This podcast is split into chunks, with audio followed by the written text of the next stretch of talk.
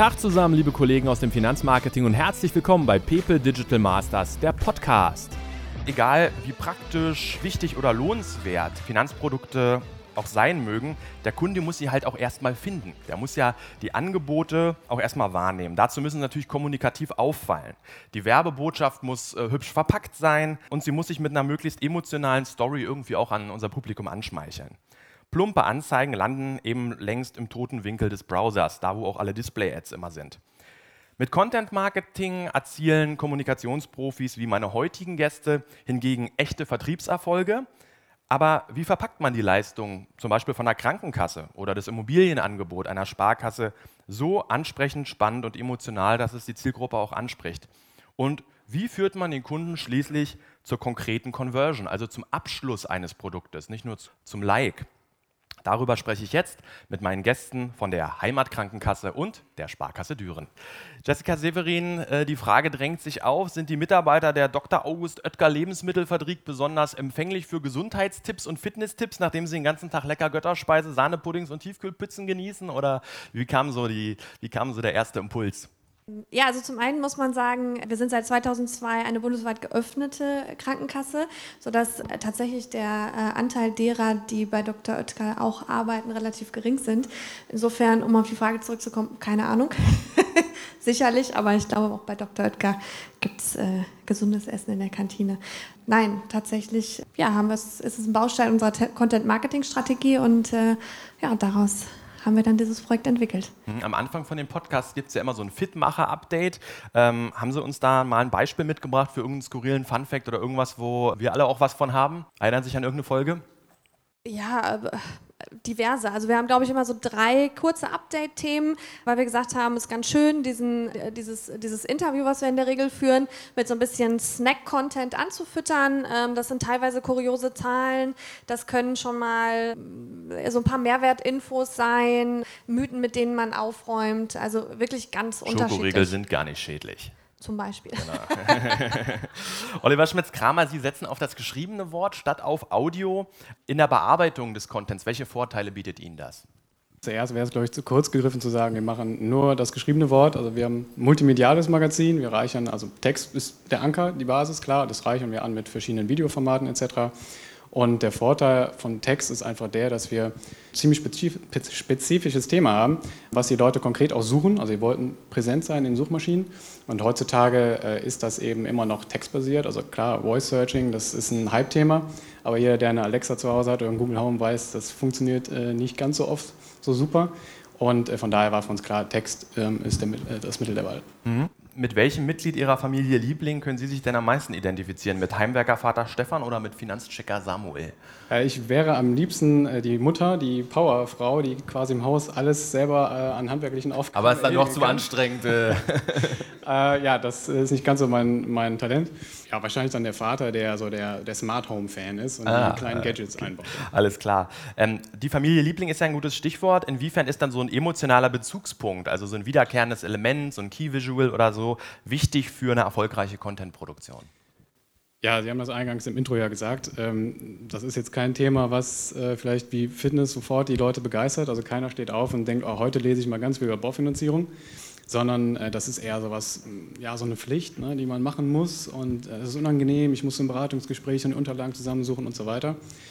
Aber wir haben überlegt, was steht denn eigentlich dahinter? Warum machen die Leute das denn? Warum tun die sich das überhaupt an? Das ist ja am Ende, die haben so eine klare Vorstellung, so einen, so einen Traum davon, von den eigenen vier Wänden, vom eigenen Haus. Ja, ich kann mich da entfalten, das ist mein Lieblingsort.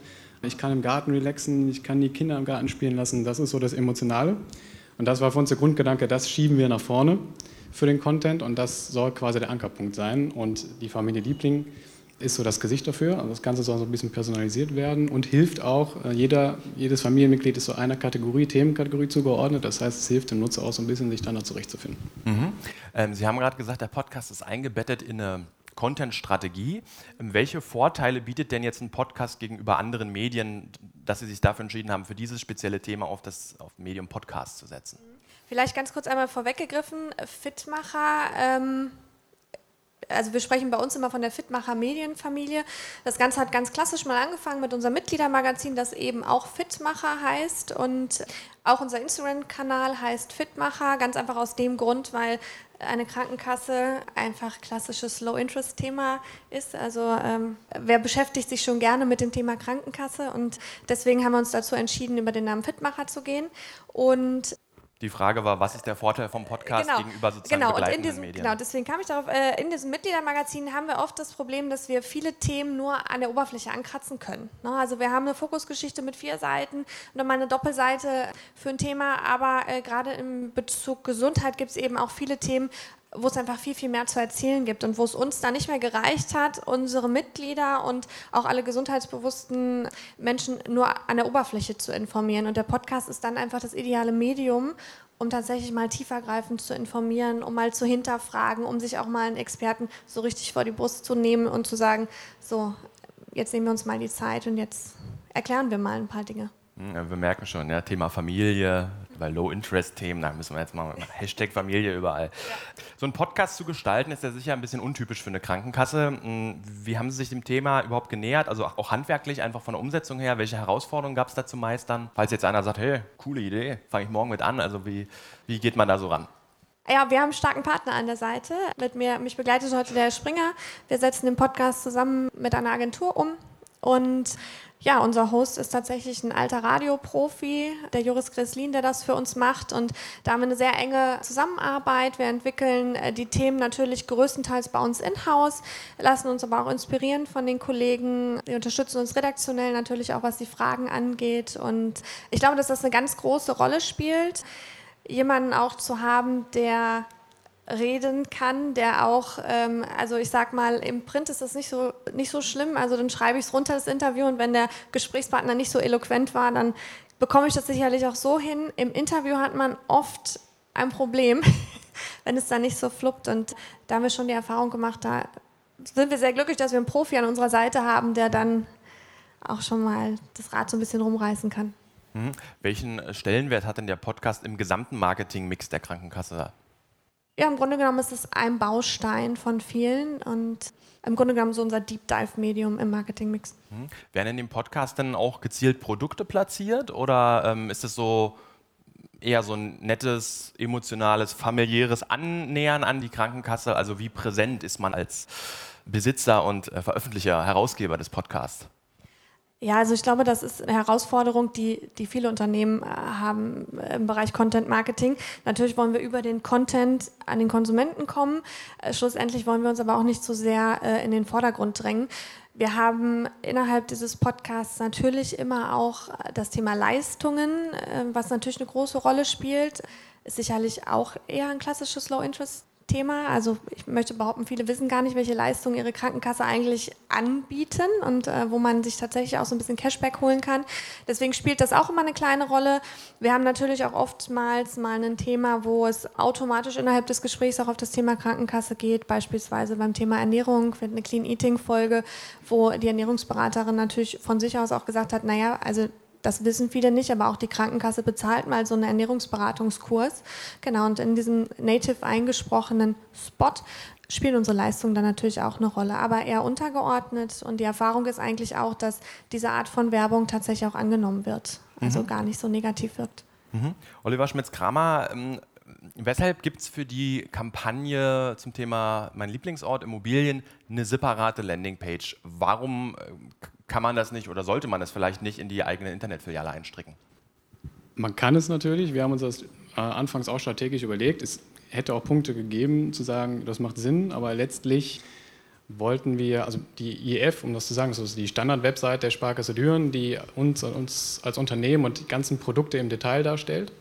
Und wir haben natürlich gesagt, wir haben jetzt den Content-Marketing-Ansatz und wollen nicht die Produkte und uns als Unternehmen in den äh, Fokus rücken, sondern eben neutral und mehrwertstiftend über ein bestimmtes Thema, also Immobilien, informieren. Und äh, da wäre das so ein bisschen untergegangen in unserer zentralen Website. Und es sollte eben stattdessen ein, ein, multimediales Magazin werden, wo der Kunde sich zu diesem Themenbereich umfassend informieren kann, rumsurfen kann. Und letztlich natürlich auch hat man dann designmäßig ein bisschen mehr Freiheiten, wenn man das separat macht. Mhm. Jetzt gibt es natürlich viele Unterthemen von energetischer Sanierung, Modernisierungskredit, Erben von Haus oder geerbte Häuser verkaufen und so weiter und so fort. Ähm, wie nähern Sie sich inhaltlich den einzelnen Themen? Hat man irgendwie einen Blickwinkel, wo man sagt, das interessiert unsere Kunden daran und äh, wird jetzt, wenn ich einen Artikel habe zum Thema Haus verkaufen, wird denn der alle drei Monate umgeschrieben oder ist der dann da fünf Jahre? Also, dass man mal so ein Gefühl hat, wie die Themen so entstehen und ja. wie die so zu, zusammengebacken werden. Also grundsätzlich, wenn Sie den Content strategisch planen, dann gibt es ja verschiedene ähm, Ansatzpunkte, um eben zu diesem Content-Redaktionsplan letztlich dann zu kommen. Und Sie fangen damit an, vielleicht mit eigener Erfahrung, ja, wenn Sie sich damit auskennen, was kann ich, was hat mich bewegt, was könnte auch andere Leute bewegen. Sie arbeiten sicherlich mit Personas, wo Sie so Kunden-Idealtypen formulieren und schauen, was sind so Themen und Painpoints, die die haben, wo kann ich die erreichen. Und dann natürlich das Fund, was wir haben als Sparkasse, ist, äh, sind die Berater vor Ort, die tagtäglich äh, mit den Leuten reden zum Thema Baufinanzierung etc. Und ihnen dann super Insights geben können, die sie so vielleicht als Marketer sonst. Ah, die werden auch tatsächlich mit einbezogen, ja? Also ja, auf jeden Fall. Also ich wäre ja mit dem Klammerbeutel gepudert, wenn ich das nicht nutzen würde, dieses Fund. Und äh, das spielt dann alles eben rein in die strategische Überlegung. Ja? Und dann, wenn dann der Content eben geplant und äh, erstellt und veröffentlicht ist, dann gucke ich am Ende eben, okay, äh, ich messe das Ganze da. Also die Hypothese, die ich aufgestellt habe, das ist jetzt der Content, von dem ich glaube, der ist erfolgreich. Das gleiche ich dann am Ende ab gucke, welche Artikel sind gut gelaufen, wie lange haben die Leute die Videos geguckt, was sind Suchbegriffe, die besonders gefragt waren und dann gleiche ich das eben ab und finde am Ende die ideale Schnittmenge für meinen Content. Und um die Frage noch zu beantworten, wie lange das dann drauf bleibt, also solange sich da jetzt nicht um die Grundlegend was ändert und das ein Evergreen-Content ist, der auch funktioniert, ähm, passen wir das nicht an, aber natürlich schauen wir immer, es gibt rechtliche Dinge, die sich ändern, es gibt äh, einfach auch mal das ist halt ein dynamisches Feld. Ne? Wenn wir jetzt ganz regional bei uns gucken und es entsteht ein neues Baugebiet, dann muss natürlich angepasst werden. Mhm. Wie äh, gehen Sie an die Themenfindung ran äh, zu dem Thema? Tatsächlich ähnlich. Also wir haben auch Personas entwickelt. Wir schauen, was ist gerade aktuell. Und wir haben ja also nicht nur was die Themen, ne? also wir sagen immer, wir befinden uns bei den Themen Gesundheit, Ernährung, Bewegung.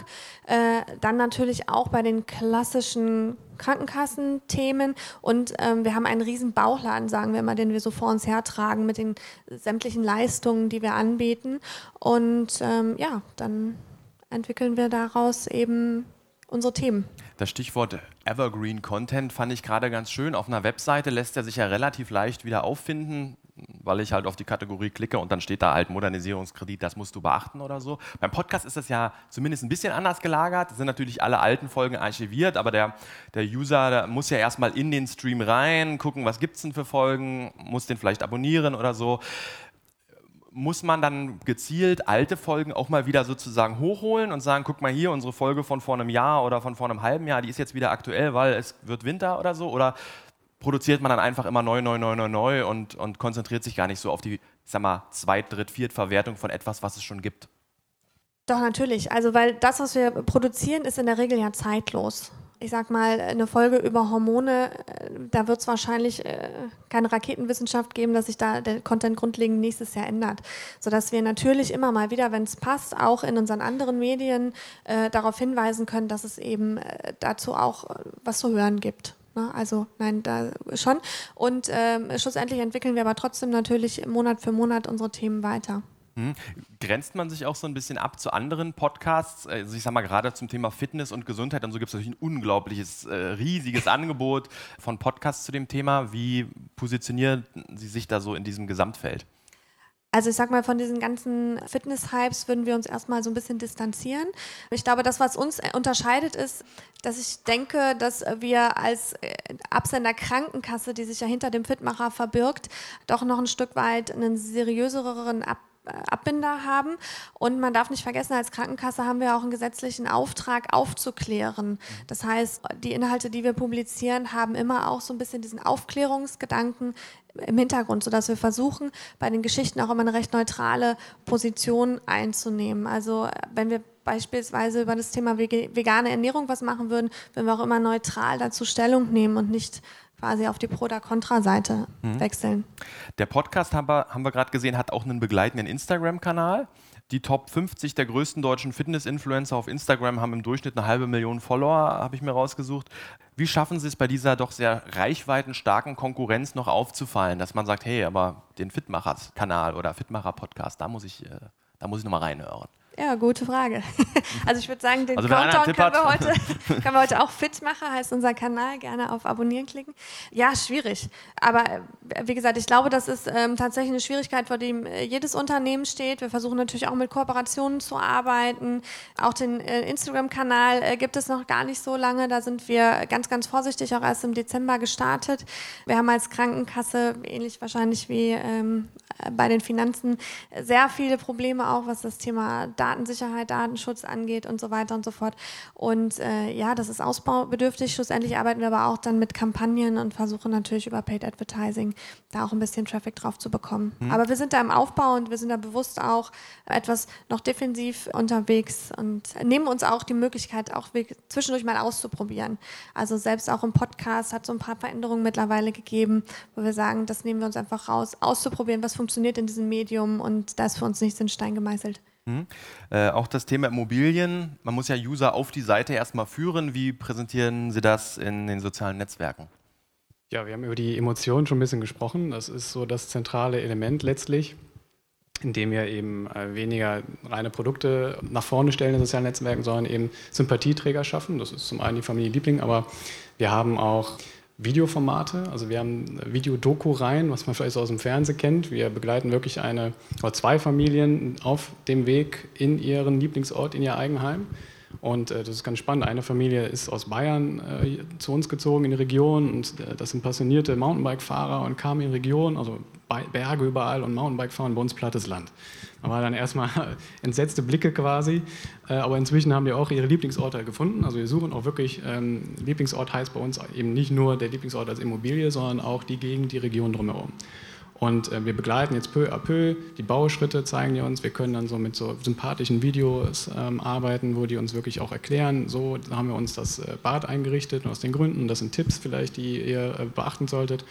Und das andere ist äh, eine 360-Grad-Videoreihe, wo wir das ähnlich machen, auch eine Familie begleiten. Und äh, wirklich die 360-Grad-Kamera im ersten Film jetzt auf das leere Baugrundstück gestellt haben und äh, dann sieht man die Familie, die vorbeikommt und sich ausmalt, ah, da kommt die Küche hin und das Kind sagt sofort, da im Garten, da kommt mein Baumhaus.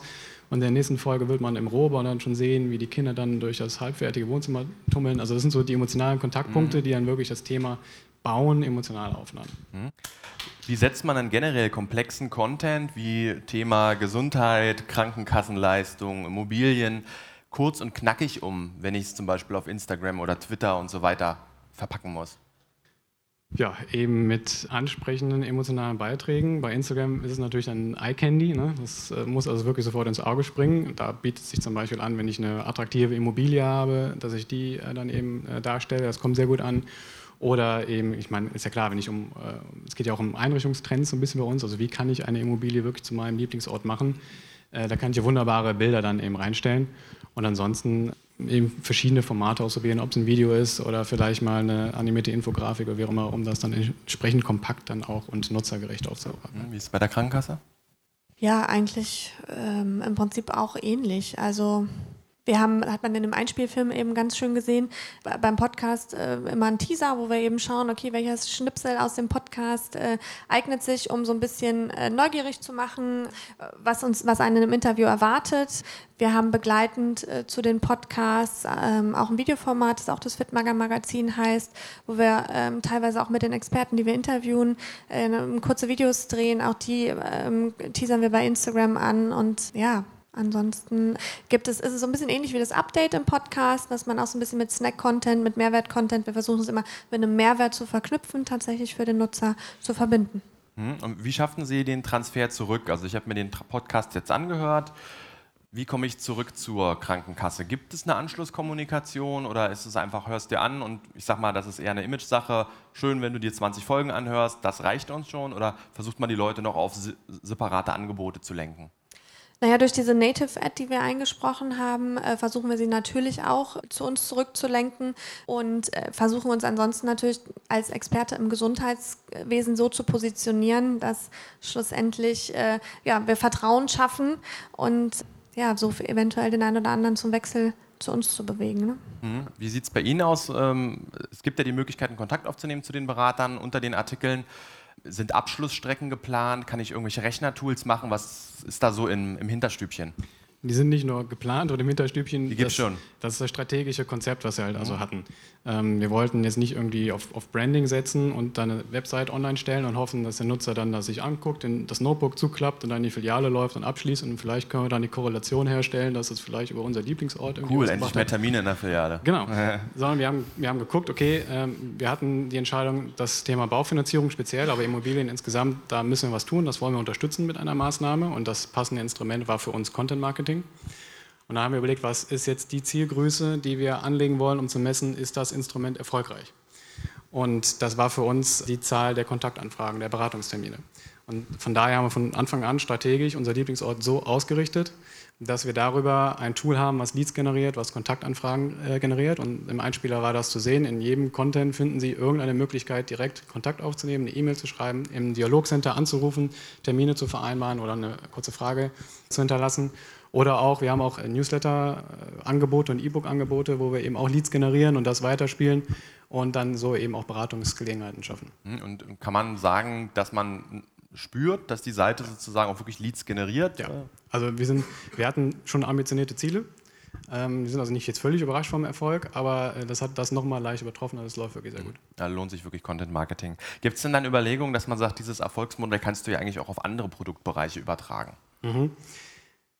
Das ist ja, wir haben das strategisch auch von vornherein mit eingepreist, deshalb heißt das unser Lieblingsort, das hätte ja auch sein können, meine Immobilie. Ne? Also unser Lieblingsort ist ja schon ein bisschen äh, weiter gefasst und wir haben immer überlegt, was kann ich so an den Nukleus Immobilien noch anflanschen.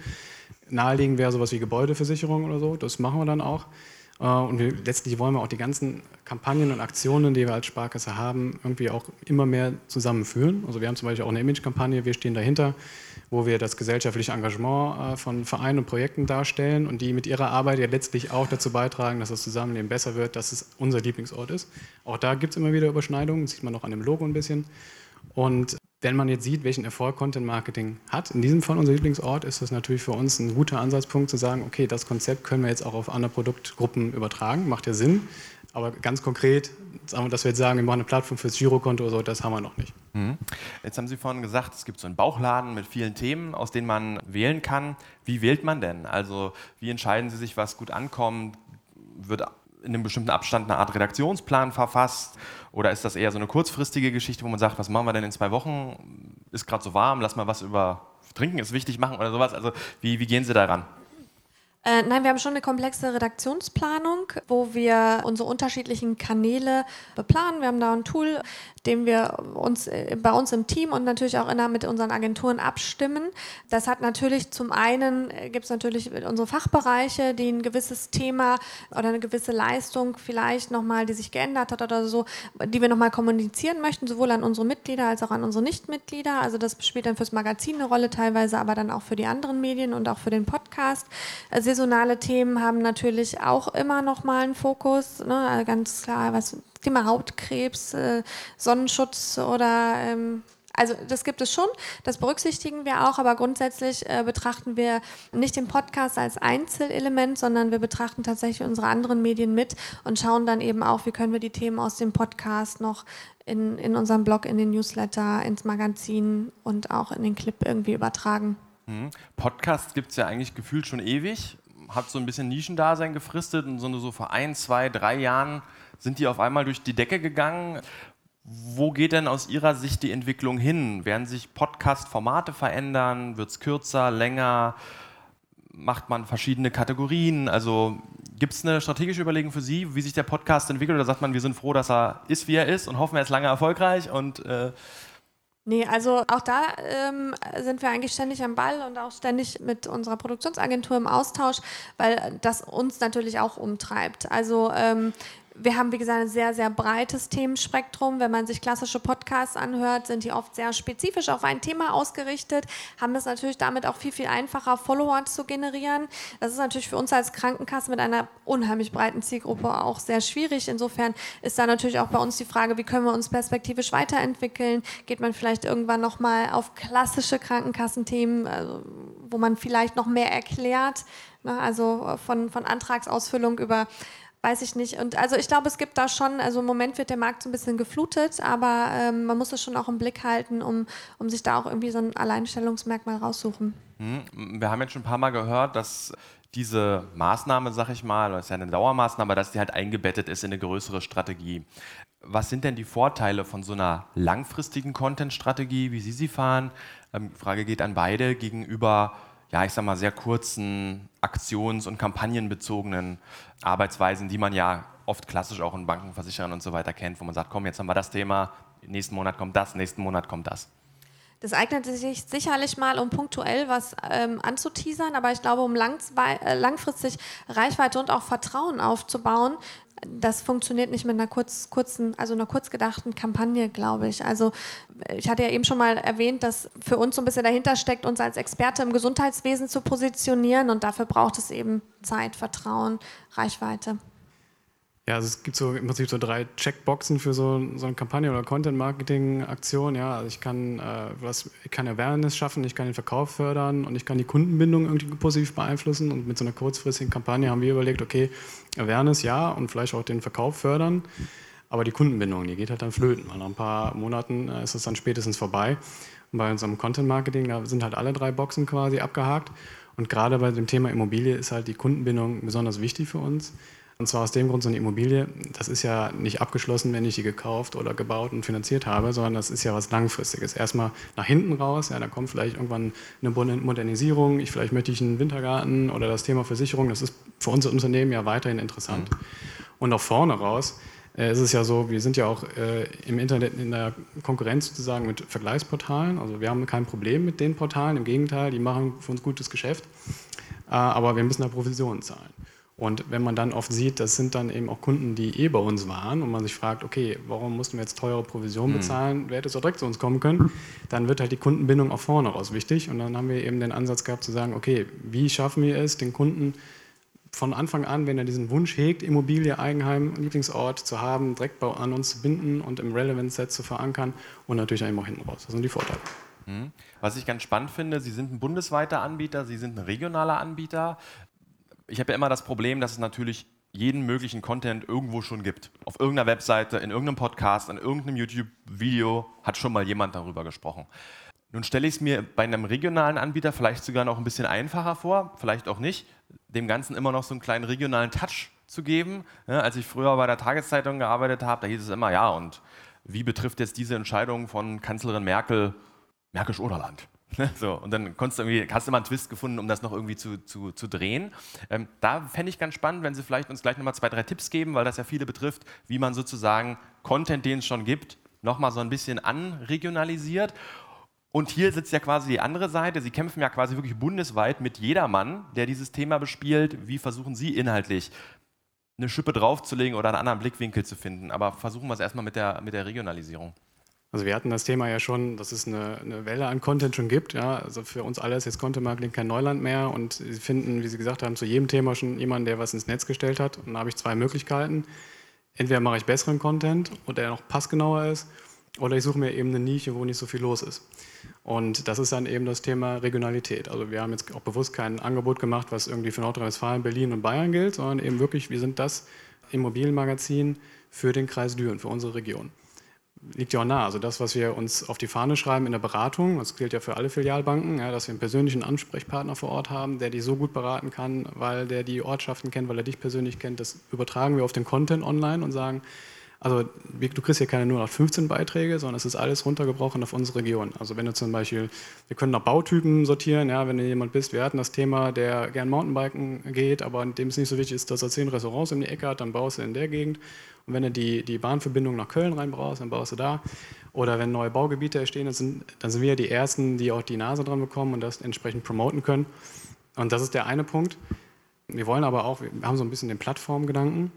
Wir wollen eben diesen, den Vorteil ausnutzen, dass wir äh, einerseits für den informationellen Content die regionale äh, Würze reinbringen können.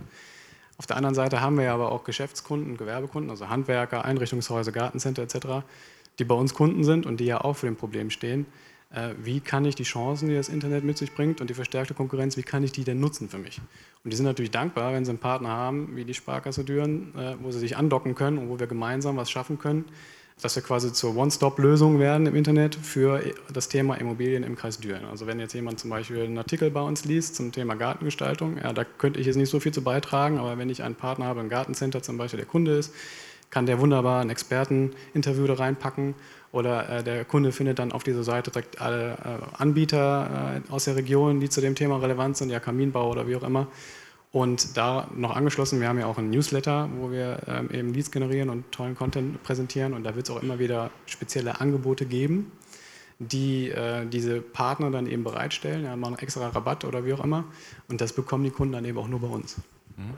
Bei Ihnen ist es dann ein bisschen komplizierter, sage ich mal, weil Sie halt äh, das ganze Land ansprechen wollen. Äh, wie nähert man sich den Themen da?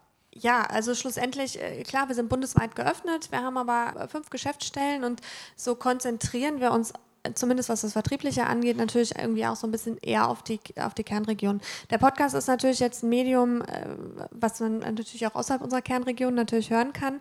Insofern versuchen wir äh, natürlich auch da Inhalte zu finden und das Thema so anzudenken, dass wir sagen, okay, ah, es ist jetzt ja 58 Millionste Artikel zum Thema Kopfschmerzen. Welchen Aspekt können wir uns denn da jetzt rausgreifen, zu dem es eben noch nicht so viel gibt? Oder wie können wir das Thema anders beleuchten? Trotz dass wir bundesweit geöffnet sind, ist, sind wir aber oder betrachten wir uns trotzdem eigentlich recht regional und ähm, auch recht nahbar. Und das ist auch das, was wir durch Kundenbefragungen auch immer zurückgespielt haben, dass also für uns der Fokus Regionalität und persönliche Nähe eine große Rolle spielt. Das bedeutet, dass wir zu unseren Versicherten eigentlich auch, auch einen sehr engen Draht haben. Das heißt, Geschichten auch mal über die Versicherten dann zu erzählen. Wir haben vor ein paar Jahren auch mal eine eigene Versichertenausgabe des Magazins beispielsweise gemacht, wo wir dann quasi, ich sag mal, von intern berichten können, wo wir, ja, wo wir einfach auch mal die Versicherten haben zu Wort kommen lassen. Das ist sicherlich für uns als noch relativ oder ich sag mal, Kasse, wir sind so im mittleren, von der Größe her im mittleren Ranking, was, wo wir einfach noch die Möglichkeit haben, was sicherlich die ganz großen Kassen gar nicht mehr können. Ne? So ganz allgemein, was ist denn so Ihr Ziel, Ihre Zielconversion? Ist es, dass Bestandskunden, ich sag mal, höhere Prämien abschließen oder sozusagen in Premium-Versicherungspakete steigen? Oder ist es, dass man Neukunden zum Wechsel bringt? Oder was ist so der. Nein, das ist natürlich tatsächlich neue Mitglieder äh, zu generieren, ganz klar. Und das ist, ja, eingangs haben wir mal darüber gesprochen, warum Podcast. Ähm, ein anderer Grund, den ich eingangs gar nicht erwähnt habe, ist, mit unserem Mitgliedermagazin erreichen wir unsere Versicherten. Wir haben aber bislang keine Möglichkeit großartig gehabt, natürlich auch außerhalb unserer Versicherten Menschen zu erreichen und auf uns aufmerksam zu machen. Das funktioniert natürlich eben mit dem Podcast auch. Ja. Mhm. Als es so losging mit Social Media, da hieß es ja immer, ja super, alles, was du da reinstellst, das geht dann gleich viral. Die Leute teilen das mit ihren Freunden, die liken das und so weiter. Äh, ist das denn die Realität von heute oder wie, also mal ganz allgemein gefragt, jetzt gar nicht unbedingt auf dieses Projekt bezogen, wie muss denn Content sein, damit die Leute noch reagieren, damit sie weiterleiten oder kommentieren oder überhaupt irgendwie aktiv werden? Ja, da sind wir wieder beim Thema äh, Emotionen oder generell, es muss einen Mehrwert bieten und wenn wir beim Thema Teilen sind, ab, jetzt abgegrenzt zum Liken, dann muss es natürlich demjenigen, der es teilt, irgendwie so einen Bonus, einen Status, positiven Status geben. Also entweder, weil ich was geteilt habe, von dem ich weiß, das wird jetzt meinen Freundeskreis irgendwie amüsieren oder das ist besonders interessant für meine Freunde und da entsprechend, das, da sind wir beim Content Marketing halt äh, Content, der entweder unterhält oder der wirklich einen spezifischen Mehrwert hat. Das heißt, kein reines, ich sag mal, äh, kein reines Infothema, so modernisierst du dein Haus in drei Tagen, sondern das muss schon irgendwas sein, wo der User selber sich persönlich auch noch mit identifiziert und irgendwo das auf sich beziehen kann. Ja, es muss natürlich passen. Also wenn jemand sagt, äh, eine Eigentumswohnung oder ein Eigenheim kommt für mich in Frage, dann macht es wenig Sinn, dem das zuzuspielen. Aber letztlich kann man natürlich jetzt, in dem, um im Thema zu bleiben, auch generischer werden und einfach nur sagen, was sind jetzt Einrichtungstipps für kleine Räume oder so. Das könnte wiederum jeden ansprechen, dann hätte ich etwas breiteren Fokus, aber dann entferne ich mich so ein bisschen von der Nische, die ich hier angesprochen hatte. Ja, und natürlich die multimedialen Möglichkeiten, die jede Plattform bietet, die sollte man natürlich auch entsprechend bedienen. Mhm, das ist ein bisschen ein anderes Thema, vielleicht sogar manchmal ein kritischeres Thema Gesundheit. Andererseits äh, meine Wahrnehmung, dass natürlich viele Leute auch im Gesundheitssektor, wenn sie von irgendwas betroffen sind, da auch oft sehr ähm, aktiv sind. Also ich sage mal gerade Patienten, die bestimmte Krankheiten haben, die haben ja dann irgendwelche Facebook-Gruppen und so weiter. Also du kannst natürlich mit den richtigen Themen wahrscheinlich auch relativ gut sogar äh, äh, Interaktion erzeugen, oder? Nein, nee, ich glaub, das war gar keine offene Frage, aber ich muss sie mal anders formulieren. Wie erzeugt man denn Interaktion?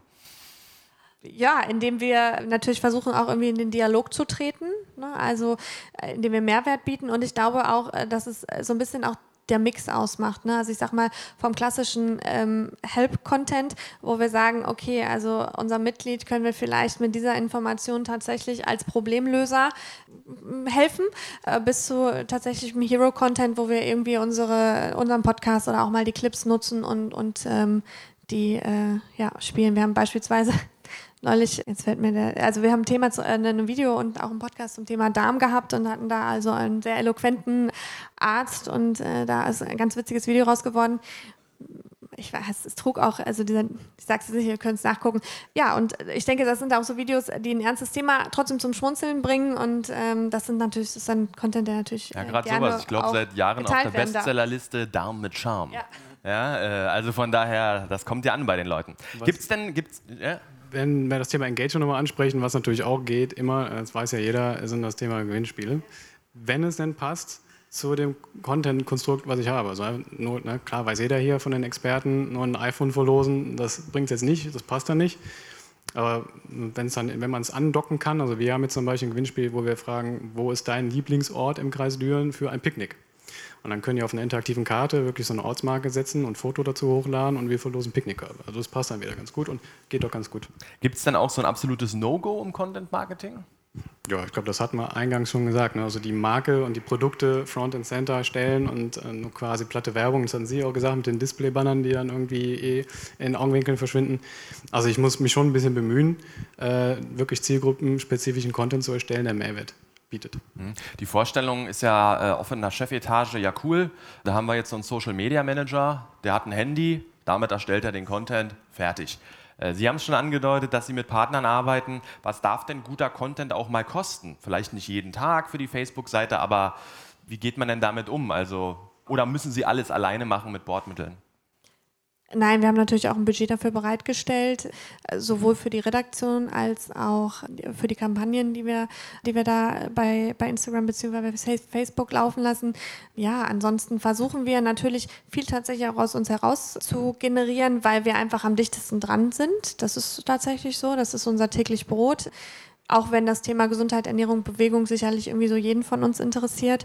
Ja, und ich glaube, ganz, ganz wichtig ist bei dem ganzen Thema, dass man einfach auch authentisch bleibt. Wie ist das bei Ihnen? Wie, wie werden da so die, die Budgets, also wir müssen jetzt nicht über Zahlen reden, aber sagt man so, ja, also wir leisten uns alle paar Monate mal ein richtig gutes Video, weil sie auch sagt, ja, 360 Grad Video und so, das klingt ja jetzt nicht so wie, ich stelle mich mal kurz hin und mache mal ein Panorama, sondern das scheint ja schon ein bisschen geskriptet gewesen zu sein mit dem Baumhaus und so. Also wie, äh, wie setzt man da so seine Akzente in, im Budgetplan? Also ich würde die Frage nochmal aufgreifen und zwar, was darf Content kosten? das ist eigentlich, ja, der darf kosten, was mir am Ende einbringt. Ja? Also ich sage jetzt mal Nike und andere große Content-Maschinen oder Red Bull, äh, die bezahlen für ein Video im Zweifel mehr, als wir im ganzen Jahr zum Budget zur Verfügung haben, aber es rechnet sich trotzdem irgendwie für die. Und wenn ich jetzt sage, ich mache irgendwie 20, 360 Grad Videos und kann am Ende sagen, damit habe ich irgendwie 400 Baufinanzierungen zustande gebracht, dann ist das auch okay. Ich glaube, die entscheidende Frage ist die, was muss guter Content kosten? Damit haben Sie auch ein bisschen angespielt in Ihrer Einleitung. Nur das Handyvideo, das bringt es halt nicht mehr. Damit steche ich nicht hervor. Das ist das, was ich sagte. Der Content muss halt auch ein Stück weit besser sein als der von anderen. Und wenn ich professionellen Content haben will, dann muss ich auch professionelle Dienstleistungen von einer Agentur wie zum Beispiel FFE ich, Anspruch nehmen. Ich frage deshalb, weil ja der, der, Dankeschön. Sehr, das war, ich wollte gerade fragen, welche Tipps haben Sie hier noch für unsere Gäste im Publikum, aber das war er ja quasi schon. Können wir dicht machen heute. Nee, ähm, ich frage deshalb, weil wir ja oft merken, gerade wenn Banken am Überlegen sind, hm, machen wir das, Facebook, Instagram und Co., dann werden die Vorstände und Entscheidungsträger ja oft gelockt mit, ja, guck mal, machen die Berater, die gehen dann mit dem Handy raus und so und das ist eigentlich kein großer Aufwand und so. Und eigentlich, äh, vorne sitzt die Volksbank, klar, die auch in einer, in einer Content Creation immer die Messlatte jedes Jahr höher reißen. Man merkt schon, also nur noch das Smartphone zücken, das ist es ja eigentlich schon längst nicht mehr. Wie kriege ich es denn hin, diese Skills ins Team zu kriegen, ähm, ohne dass ich jetzt, sage ich mal, für jeden Handschlag irgendwie gleich eine Agentur beauftragen muss. So toll das auch ist natürlich. Ja, gebe ich Ihnen recht. Äh, interne Schulungen sind natürlich das Thema. Also erstmal muss ich schauen, habe ich Leute, die von ihrem Naturell dafür geeignet sind, also außerhalb vielleicht der Kommunikationsabteilung oder Marketingabteilung, wer immer dafür zuständig ist. Äh, und kann, kann ich die vielleicht so als Markenbotschafter ins, ins Boot holen und dann die vielleicht dann trotzdem nochmal ja, die Skills aneignen, äh, worauf muss ich achten, denn äh, ich sage mal, privat was zu posten ist halt, das ist eine Binsenweisheit, doch was anderes als fürs Unternehmen. Und äh, dann kann man, also ich würde auch nicht ausschließen, dass das Smartphone-Video auch mal seine Berechtigung hat. Und ich werde jetzt nicht jeden dazu trainieren können, ein professioneller, eine professionelle Videocrew für mich quasi unentgeltlich in der Sparkasse bereitzustellen. Aber der kann durchaus auch mal wertvollen Content eben mit dem Smartphone vor Ort machen. Und wenn ich die Leute dann entsprechend trainiere mit Inhouse-Workshops, dann passt das. Hm, Gibt es vielleicht noch so allgemeine Tipps für unser Publikum, wo Sie sagen, also wenn ihr euch mit dem Thema Content Marketing beschäftigt, ob es jetzt verschiedene Kanäle sind, wo man sagt, das und das ist der Trend des nächsten Jahres oder so und so solltet ihr euch annähern. Einfach mal so ganz allgemein fürs Publikum, gibt es da irgendwie was, wo man sagt, das hat uns immer ganz gut geholfen oder so kommen wir auf gute Ideen oder behaltet das mal im Blick? Nö. Gut. Alles klar? Alles, was wir machen. Kaffeepause. ähm, ja, also ein Hype-Thema ist natürlich TikTok momentan. Da muss man, glaube ich, ernsthaft überlegen, inwiefern das für ein Finanzinstitut dann passt vielleicht für den Jugendmarkt mal gucken. Ansonsten glaube ich, wenn man breit aufgestellt ist und weiß, wo seine Zielgruppe ist. Also man kann jetzt auch nicht mehr sagen, Facebook ist nur alt oder Instagram ist nur hip und jung. Aber wenn man die Plattform hat, inklusive YouTube und dann noch einen weiteren Content-Standbein, wo man das auch selber hosten kann und nicht davon abhängig ist, was machen diese Plattformen gerade, weil die wollen natürlich am Ende des Tages auch Geld verdienen mit Werbung dann ist man, glaube ich, ganz gut aufgestellt. Also schon auch immer der Ansatz zu sagen, Content ja, Reichweite erzeugen über die Netzwerke ja, aber am Ende des Tages muss ich sie immer zu mir nach Hause holen. Ich muss eine Own Property haben, auf jeden Fall. Mhm. Ja, dann äh, herzlichen Dank erstmal äh, an dieser Stelle an Sie beide. Das war Pepe Digital Masters, der Podcast. Ich würde mich freuen, euch auch bei unserer Konferenz zu treffen. Am 3. September kommen die Pepe Digital Masters erstmalig nach Heidelberg. Trefft dort die Macher der innovativsten digitalen Vertriebs- und Marketingkampagnen bei deutschen Regionalbanken und Versicherungsunternehmen. Wir hören uns und wir sehen uns. Bis dann!